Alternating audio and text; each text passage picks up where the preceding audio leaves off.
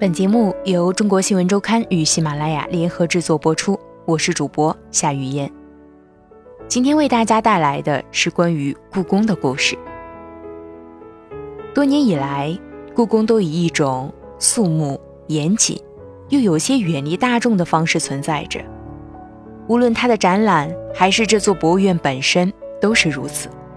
但近一两年来，在微博、在朋友圈，故宫突然成了网红。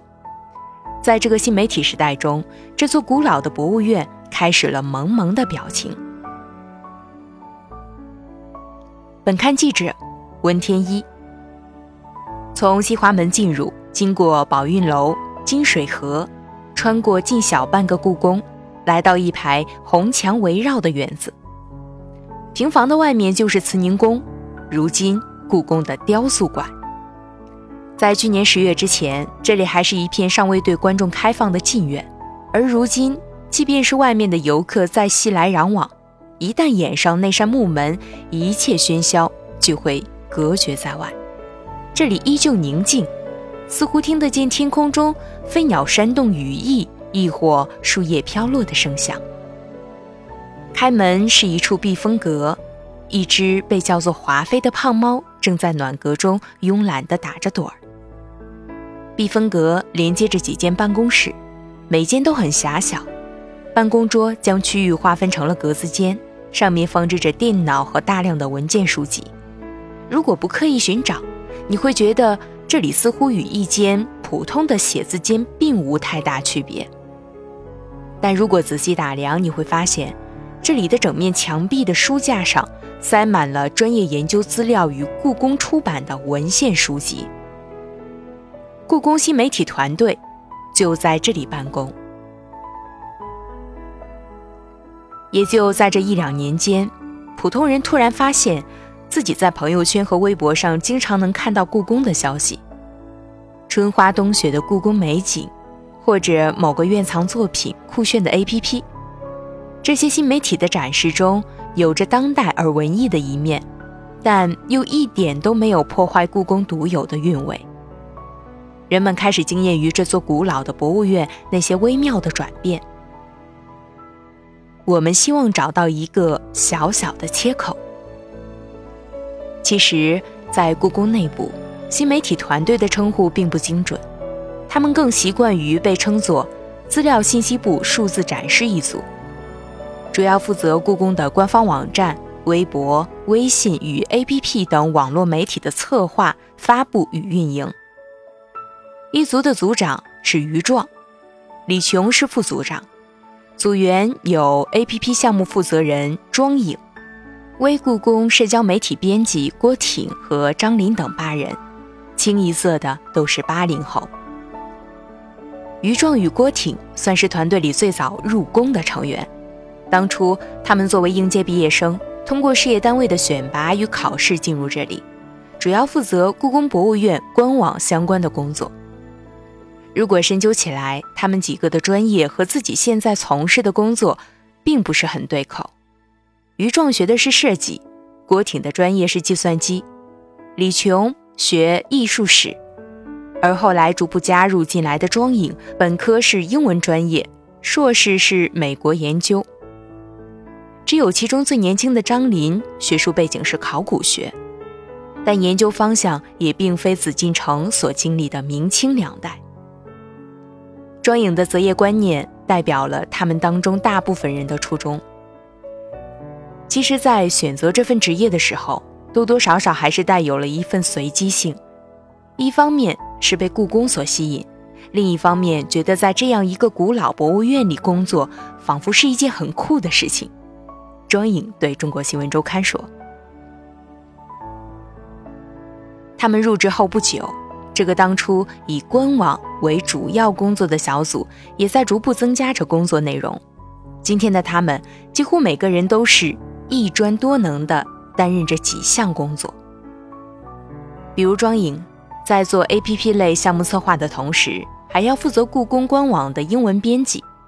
而张林则在协助郭挺运营微博与微信之外，还包揽大部分故宫官方社交媒体所用视觉图片的拍摄。二零一三年的胤禛美人图是资料信息部数字展示一组 APP 项目初试提升的作品。这个后来被他们称为“试水”的作品，是以一套十二幅的清宫旧藏美人图为基础进行创作的，风格清雅别致，并不仅仅让观赏者赏到画作，而是逐步引领他们走入旧时美人品茶、观书、沉吟、赏蝶的日常生活。而美人周围的家具摆设也可以让人一一点开。项目主要负责人庄颖回忆起当初设计的初衷，其实主要是因为当初故宫出了一大批研究这套作品的成果，我们就借助他们进行策划。我们希望找到一个小小的切口，从它深入进去，最终吸引更多的人关注故宫所蕴藏的更深层次的文化。胤禛美人图上线两周之后，下载量就超过了二十万次，并且也在当年获得了苹果 App Store 中国区二零一三年的优秀 App。而于壮和他的团队成员们也开始逐渐认识到，他们其实坐拥着一座宝藏。随后，这个小组开始接连不断地向这个方向进行尝试：紫禁城祥瑞、皇帝的一天。韩熙载夜宴图、每日故宫、故宫陶瓷馆和清代皇帝服饰等七款 App 先后上线。与此同时，微信公号也在2014年初迅速上线。与之前不断丰富壮大的微博一起，将紫禁城更多的层面以一种温煦、亲切、幽默，但又绝不失风雅的方式展现在观众面前。我们要把尘封的珍宝擦亮。给大家经验，于壮对中国新闻周刊说：“如今虽然工作的强度与内容在逐渐增加，但小组的编制依旧保持在十人。然而，作为一个特殊的办公场所，紫禁城里有着自己特殊的规矩。每到黄昏时分，这里必须清场，而工作人员们也要在游客退场后离开。换句话说。”他们没办法在这里加班。对于工作时间相对灵活、自由的自媒体来说，于壮他们不得不把工作带回家。而如果一定要使用办公室或用电的话，比如要用内网，必须提前写申请。我们有一个申请流程，比如今晚七点我要更新数据库，那就提前写好报告，再层层审批。而为了确保用电防火的安全，如果申请加班到八点，那么电管科一定会在八点零五过来把电闸落掉。而对于小组内的摄影师张林来说，即使是作为御用摄影师，在紫禁城里，他也并不拥有特权。如果进入非开放的区域拍摄，作为工作人员的他一样要走一道道流程审批手续。去年初冬。故宫的第一场雪在网络上惊艳亮相，题为“岁岁坠琼芳”，以中国最美雪景的姿态横扫微博与朋友圈。但那却并不是张琳在无人时优先拍摄的，而是与大部分观众一样，早晨背上设备等在门口抢时间拍出来的。而在初雪之前，张琳因为要拍摄紫禁城内中秋节的月色。那一天晚上，他经过层层申报和审批，留在了宫里，亲眼见证了一轮明月在静谧的宫殿中洒下满满清辉。几天之后，张琳在朋友圈中开心地转发了那组图片的公号链接，然后配上文字：“夜游故宫，愿望完成。”我们的终极目的是推广故宫之美。而不是让自己变成一个网红。有一种美，秒杀了时光，足够让我们停留。二零一三年七月十七日，郭挺第一次用故宫博物院的微博账号打下了这样一行字，配图内容是飞檐斗宫的红墙藻井和古朴沧桑的白玉石雕。彼时的他心里仍在纠结“秒杀”这样的词汇。是否与这座有着六百年厚重历史的宫殿有所不符？但很快他说服了自己，与如今动辄拥有几千上万转发量的故宫风景微博相比较，这条仅仅有着不到三百转发、几十条评论量的微博，现在看来显得不够起眼，但他还是在不经意间暗暗释放出了一个信息：故宫博物院这座以相对传统的，甚至有些故意与大众保持距离的方式运行了几十年的庞大机构，在一个众声喧哗的网络时代。开始愿意放下身段，用流行的语汇与活泼的方式与普罗大众并肩言欢。郭挺大学时候学的专业是计算机，如今他的大部分同学都活跃在中关村的 IT 公司。而在2003年，这个北京姑娘在懵懂中走进故宫的理由，仅仅还只是作为北京孩子，几乎每个人都有点故宫情节。最初，故宫官网的技术维护是郭挺负责进行的工作。除去工作地点比较神秘之外，他的日常工作看起来似乎与在一般的大公司并没有什么本质的区别。但慢慢的，身处紫禁城内部的他们也敏感地觉察到外面的风向变了。今天，于壮与组员们已经记不得故宫在网络时代的改革究竟是始于哪一天，或者。根本就没有那样一个开始，新生事物在不经意间开始慢慢渗透着红墙里的人们。当初的他们并不能够预料到，故宫新媒体的策划能够获得如此多的关注与点赞，只是单纯觉得，既然自己平时也在用微博和微信，那么也想让故宫跟得上时代。二零一四年。毕业于北京大学考古专业的硕士研究生张林加入了这个团队，开始与郭挺一起负责故宫博物院官方社交媒体的发布、维护与运营。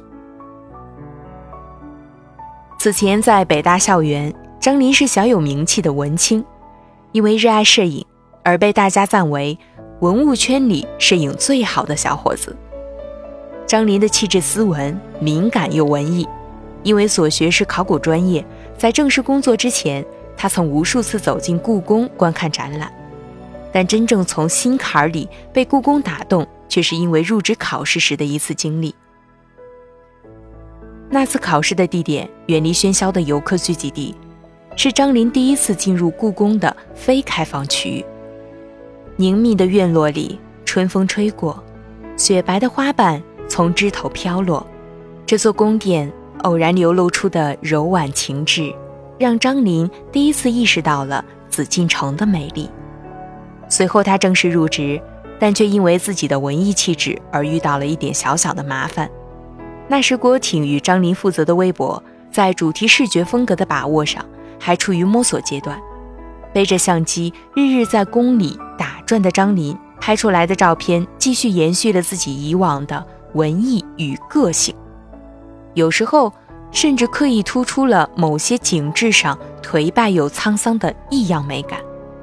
作为前辈和工作伙伴的郭挺与张林商量：“你必须把自己的风格变为故宫的风格。”经过一段时间的摸索后，郭挺与张林逐渐将故宫微博的视觉确定为一种相对明快的诗意表达，洋红、宝蓝、鹅黄、柳绿。这样具有相对高饱和度的色彩被广泛应用，而大量紫禁城内的四时美景也以“紫禁城碎石”的专题定期发布。一只玉兰，一对铜环，一片藻井，一方蓝天，都作为可以入画的美景。然后再配以一两句简洁又古雅的诗句，紫禁城的美开始迅速在网上流传开来。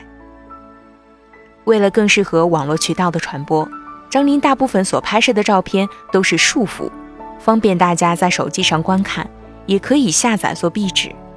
而他实际拍摄照片的数量与真正用在微博、微信上的比率是一百比一。作为一个存在了六百年，又以博物院的名义运转了九十年的庞大机构，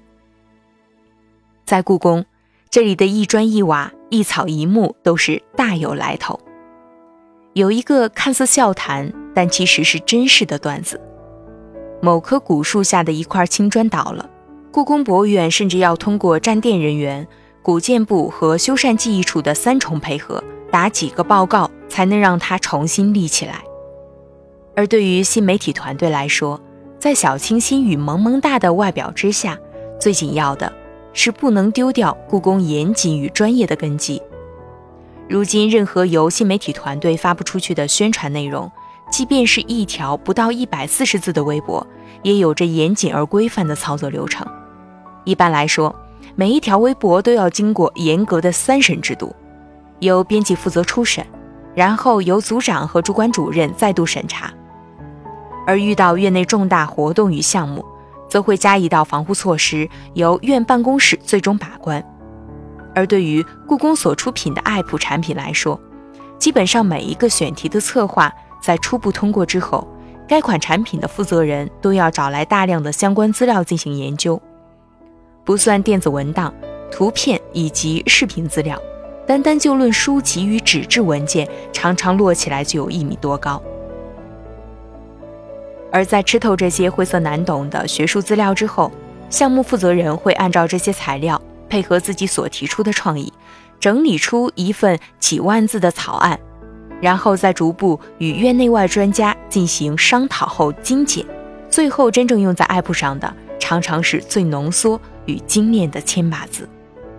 我们所出的所有内容都是基于故宫博物院现有专家的研究成果。